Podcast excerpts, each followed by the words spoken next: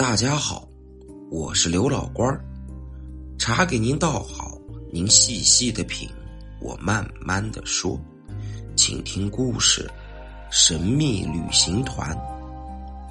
最近，小小的临江市里出了件大事儿一天深夜，刚建成不久的临江步行大桥突然整体垮塌。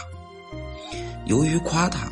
发生在半夜，桥上行人不多，才没有造成大面积的人员伤亡。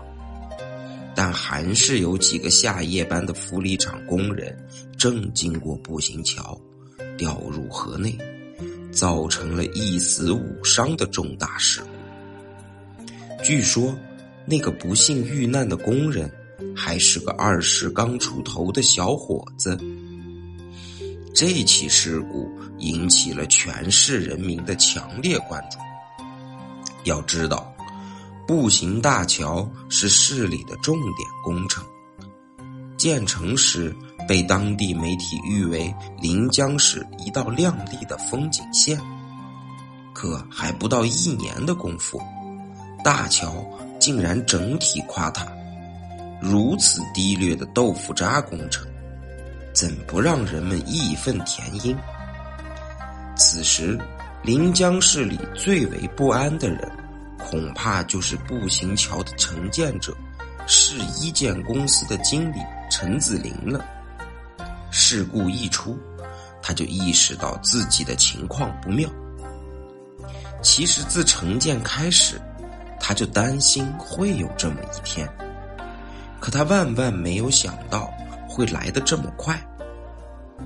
当初为了揽到这个工程，陈子林没少送客请礼的。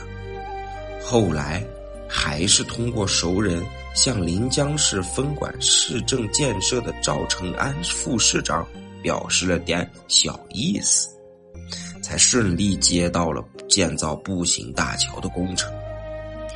为了捞回成本，他花在造桥上的钱。还不到预算资金的一半。现在事情出了，市里已经成立了专案组来调查此事。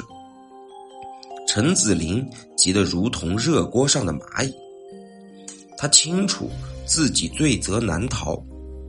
渐渐的，陈子林萌发了一走了之的想法。对，陈市里现在还没有对自己动手。逃得远远的。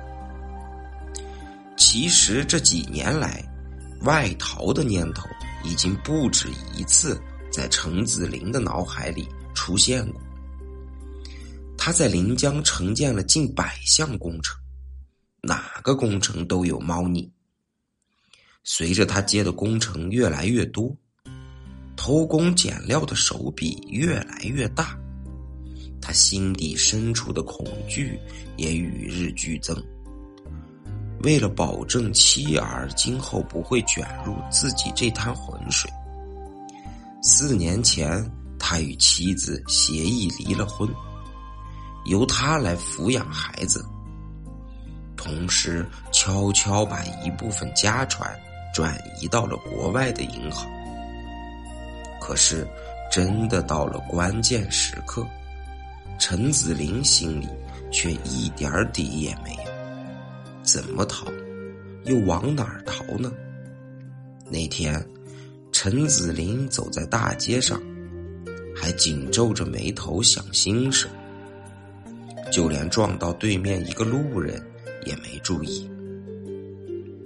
先生，十一黄金周马上就要到了，有兴趣出国玩玩吗？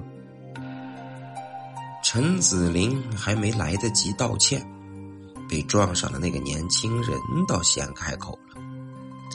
他一边说，一边往陈子林手中塞了张小广告。陈子林皱了皱眉头，正要随手扔掉，但年轻人又轻轻说道：“陈经理，在这个时候出国散散心。”可是您最好的选择啊！陈子林一惊，忙问道：“你是谁？你怎么认识我？”对方微微一笑：“我当然认识你，没准过几天，全临江人民都会认识你了。你可就要出名了。”一听这话，陈子林顿时觉得胆战心惊。他连忙将那个年轻人拉到路边，冷冷的说：“你说什么？我可听不懂。”那个年轻人却不慌不忙的说：“实话告诉你，这可是送上门来的机会，要不要由你？”说完。他看也不看陈子林一眼，迈开步子转身走了。陈子林愣在原地，好一会儿才反应过来。他小心翼翼的展开已被自己捏成小团的小广告，只见上面写着：“南太平洋岛国期待着您的光临，有意者。”请洽接旅行社经理郑明明，后面是联系电话。虽然这则广告表面上和街头散发的普通广告没什么两样，但陈子林越想越心惊。这个能人旅行社到底是什么来头？抖音竟能洞察自己的心事。思前想后，陈子林决定给郑明明打个电话，先探探他的底。电话接通了，对方正是郑明明。陈子林还没开口，郑明明竟先打起了招呼：“是陈经理啊，真没想到你这么快就打电话来了，考虑的怎么样了？”陈子林佯装若无其事的问着：“不知贵社准备带团上哪里去旅行？”郑子明打了个哈哈，道：“陈经理，这次去的可是个好地方。这个南太平洋的小岛，现在正是气候宜人的春天。还有，那里和我国还没有签订引渡条约，对您来说。”可真是最佳的选择了。陈子林心里一动，可还是不肯松口。故作轻松的答道：“好啊，我也正想出去散散心，不过得先等我把手边这几个业务完成了。”话筒里传来了郑明明轻轻的冷笑声：“哦。”您还有这样的雅兴，也好，那等您需要的时候来找我吧。崇安路十九号，记住，只能你一个人来。还有，不要在白天来找我。说着，郑明明挂了电话。尽管陈子林早已萌发了出逃的念头，可多年在上海摸爬滚打。他自然不会轻易相信郑明明的话。挂上电话，他立刻通过在全省的各种社会关系，打探能人旅行社的情况。很快就有人告诉他，那个能人旅行社一直以来只是听说，可从没人见过跟这个旅行社出行的游客。在旅行社竞争日益激烈的今天，能人旅行社一不做广告，二不拉生意，一副神龙见首不见尾的模样。正在这时，陈子林的前妻打来电话，询问他准备怎么应付步行桥的事听说省里也成立了调查组。马上就要赶赴临江调查了，你得尽快拿个主意。陈子林顿时懵了，前妻的弟弟在市建委工作，相信这话绝不是空穴来风。放下电话，陈子林狠了狠心，走，就跟郑明明走。当晚九点。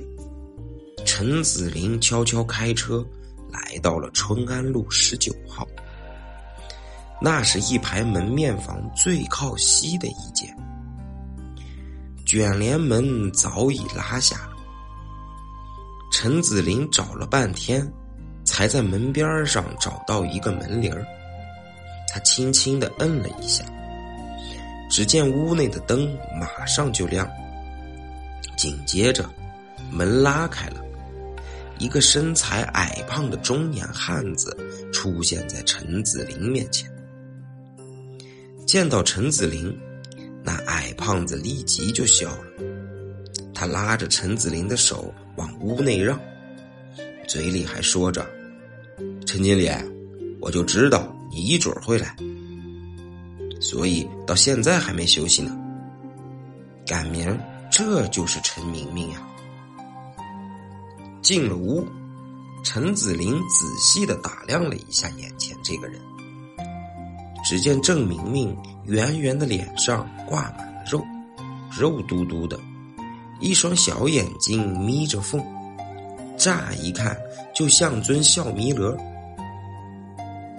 陈子林一时不知怎么开口，却见郑明明掏出了本护照来，递给郑陈子林，说：“陈经理，我们都为你准备好了，只要你正式报名，我们就能出行了。”陈子林打开护照一看，不由一愣。这个郑明明的确不一般。这本护照的持有人叫陈凡，更难得的是，护照里还夹着一张陈凡的身份证，用的照片几乎就像从陈子林脸上刻下来一样，完全一模一样。到了这个份上。大家都已心照不宣，陈子林也不再多说什么，只是问了句：“多少费用？去哪儿？什么时间出发？”郑明明脸上的笑容一直没消失，他殷勤的答道：“南太平洋的岛国，两天后出发，团费七万五千块。”对陈经理来说，这个价格还算公道吧？七万五千块，那在一般人眼里可不是个小数目，在郑明明口里却显得那样的轻描淡写。不过，陈子林还是一口答应了下来。郑明明把陈子林送到门口，临出门时。陈子林终于忍不住问了句：“你什么怎么知道我？”郑明明笑盈盈的双手一摊：“商业机密，无可奉告。”